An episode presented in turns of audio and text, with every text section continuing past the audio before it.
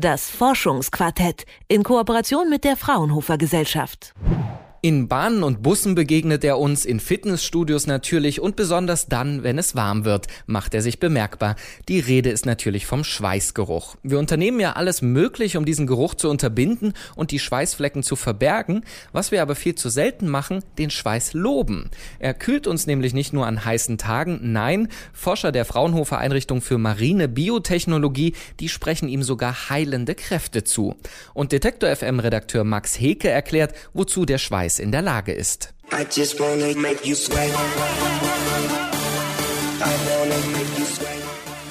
Ich möchte dich zum Schwitzen bringen, singt Snoop Dogg in diesem Lied. Die Gründe für sein Interesse am Schweiß lassen wir hier mal außen vor gestellt.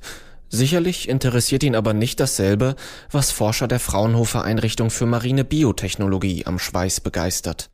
Den Wissenschaftlern geht es auch ehrlicherweise nicht um den Schweiß selbst, sondern um die Schweißdrüsen. Aus den Schweißdrüsen lassen sich nämlich Stammzellen gewinnen.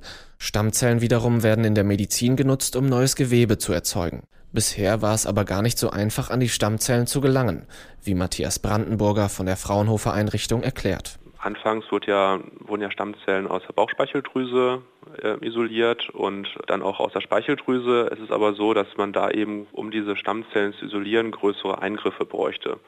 Und bei den Schweißdrüsen ist der enorme Vorteil, dass man die aus der Hautbiopsie isolieren kann. Und das ist ein Verfahren, was dann für den Patienten keinen großen Schaden mit sich bringt. Das ist eine kleine Wunde, die heilt relativ schnell wieder zu. Man schneidet also ein Millimeter kleines Stück Haut aus der Achselhöhle und näht die Wunde wieder zu.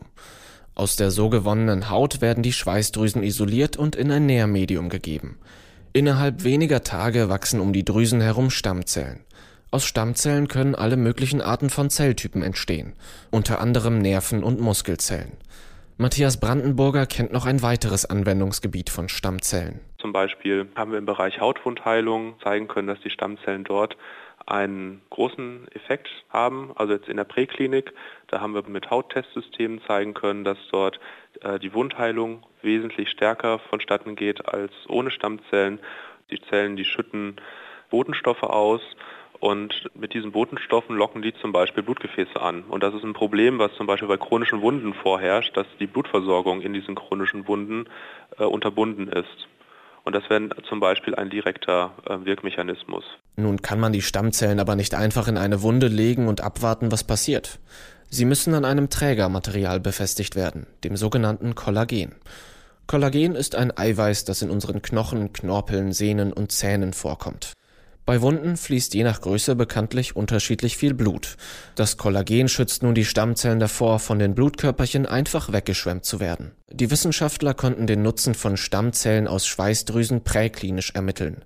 Bis zur praktischen Anwendung bei Verletzungen und frischen Wunden kann es aber noch einige Jahre dauern. Zum einen ist das Verfahren noch sehr teuer.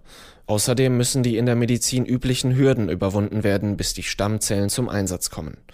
Matthias Brandenburger rechnet in etwa zehn Jahren damit. Dann sollen Patienten in die Lage gebracht werden, ihre Stammzellen bei Bedarf abzurufen.